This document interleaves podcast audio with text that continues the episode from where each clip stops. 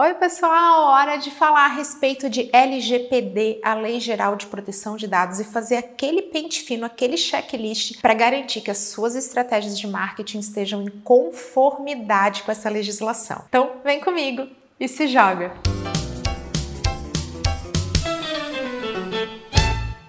Eu já tenho um conteúdo falando a respeito da Lei Geral de Proteção de Dados, especialmente formatado para que a gente entenda os movimentos de mercado que trouxeram essa legislação para se tornar realidade e também abordando a incrível oportunidade que a LGPD representa para todos os profissionais de marketing. Entender a respeito de dados e segurança é uma tendência que veio para ficar e é sim uma excelente oportunidade para você. Mas esse conteúdo é um pouquinho diferente porque a gente vai falar a respeito do check checklist e a gente vai começar entendendo os princípios que regem essa legislação. Por que, que é importante que a gente entenda os princípios? Porque é assim que vai ficar mais claro entender aquelas particularidades, aquelas exceções ou então caso a caso que vai acontecer na sua estratégia. Porque como toda legislação, ela tem espaço para interpretação e aí você vai ficar mais seguro, mais tranquilo, porque vai entender a base que está ali por trás disso tudo e vai conseguir entender o seu caso específico. Então vamos lá, quatro princípios que tem que ficar super claros para gente. Primeiro deles, consentimento, tá na mão do cliente, do consumidor decidir se ele quer entregar esses dados. Segundo princípio, finalidade e adequação. Tem que ter um motivo para coletar esses dados e não aquela coisa de ter um monte de informação a respeito do seu cliente. Você tem que ser específico e claro sobre por que, que você quer e para que, que você quer. Terceiro princípio,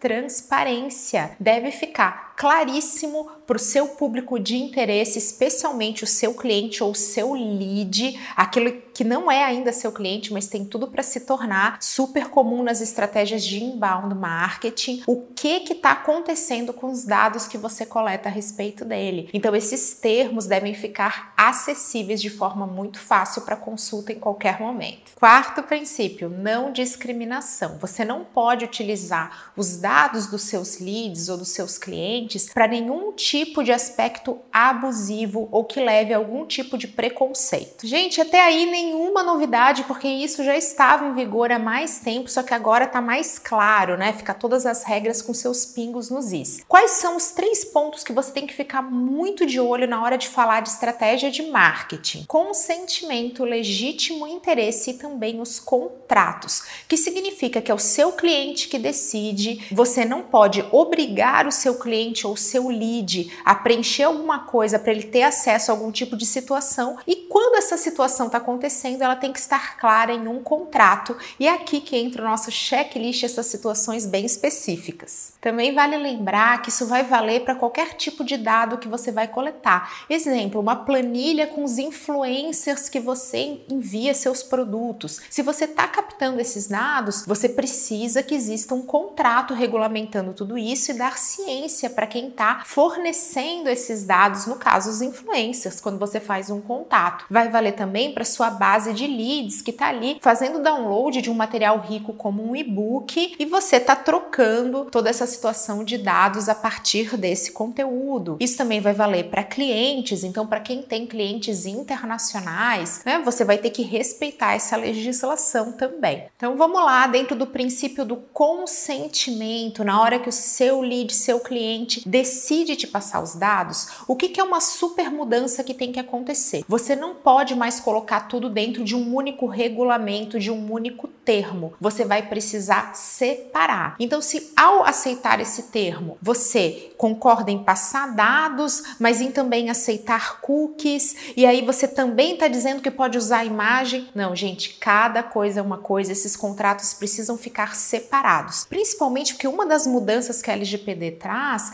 é a possibilidade do lead ou cliente, aí vai depender do seu contrato, desse influencer, aí você vai ter que realmente fazer uma adequação, mas essa pessoa, esse público, ele passa a ter a possibilidade de não aceitar tudo de uma vez só, aquela coisa do checkbox único, é o princípio de ser livre. Gerou um pouquinho de dúvida quando eu falei sobre isso no Instagram, então quero trazer aqui para esse conteúdo rico, que é justamente você entender que você vai separar. Cada coisa é uma coisa e você não precisa mais ter que aceitar tudo de uma vez só. Nas redes sociais está bem presente isso. Se você acessar os termos do Facebook, do Instagram, do próprio Google, você vai entender como eles separaram tudo e na prática você vai fazer o quê? Se você está usando a imagem e você também está captando um e-mail e você também vai enviar um kit para um influencer, por exemplo, é importante que você tenha três checkbox, três lugarzinhos diferentes para a pessoa aceitar. Você não vai poder condicionar tudo num documento, num contrato único. Por falar nesses contratos únicos, uma coisa que mudou na nossa realidade aqui no ponto de vista bem prático é que a partir de agora, sempre que você estiver coletando informações a respeito do comportamento digital de quem acessa o seu site, por exemplo, poxa, você tem um e-commerce e aí quem abandona carrinho vai receber um anúncio a partir desse dado coletado. Isso é feito através de cookies, que são arquivos locais que ficam ali no celular ou no computador de quem está navegando. A partir de agora, você precisa deixar isso claro já que os cookies passam a ser tratados como dados pessoais. Então, mudança importante, lembre-se de deixar isso claro, vai ter que aparecer, pode ser uma pop-up ou então no rodapé, mas o seu cliente vai ter que passar a dizer que ele aceita entregar esse dado para ir passar a receber os anúncios também. Ponto importante que está presente no nosso checklist sobre e-mails. Nada de você pegar, coletar o e-mail de alguém, depois fazer uma parceria com alguma empresa e aí você passar a trocar esses dados. Isso já não era prática recomendada e a partir de agora não pode mais acontecer, porque cada vez que você captar um dado, você tem que ser específico sobre o porquê dessa utilização. Mais uma mudança importante: o opt-out, ou seja, o descadastramento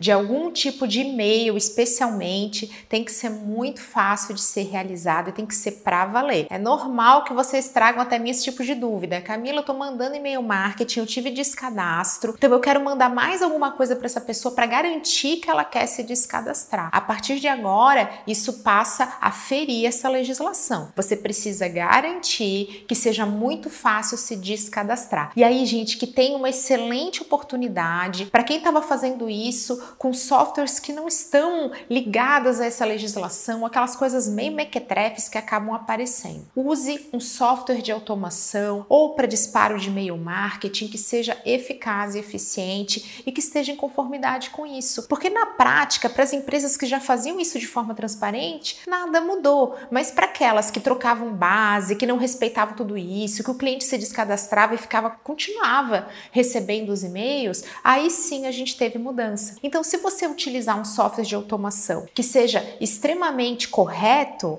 você está tudo bem. Então procure esse tipo de solução. Não fica fazendo na mão ou utilizando soluções assim que deixam a desejar, porque isso agora passa a ser termo de lei. Ficou muito mais sério, muito mais transparente para todos nós que somos clientes. Um ponto importante para a gente lembrar, agora que a gente falou de automação, isso também vale para alguns tipos de segmentações que aconteciam dentro do Facebook, do Instagram em especial, que estavam relacionados à renda, onde você só ia mostrar um determinado anúncio para quem tivesse renda superior a tal ponto. Isso já caiu por terra, já não é de agora. No meu primeiro conteúdo sobre isso, de dois anos atrás, vocês já encontram essa informação, mas vale relembrar. Cuidado com essas situações de marketing que são sensíveis, na qual você gera uma espécie de preconceito no seu cliente. Isso não é legal e, mesmo que não tenha lei, a recomendação é que você não faça. E para fechar esse conteúdo, aquele recado do coração. Sempre tenha o apoio de um profissional do jurídico. Marketing precisa estar tá em contato com o advogado. Se você vai fazer uma promoção, ela tem que ter regulamento. Se você vai enviar uma comunicação, ela precisa ter um termo. Se você vai usar a imagem do seu colaborador nas redes sociais, ele também precisa assinar autorizando o uso da imagem dele nesse tipo de canal. Nada como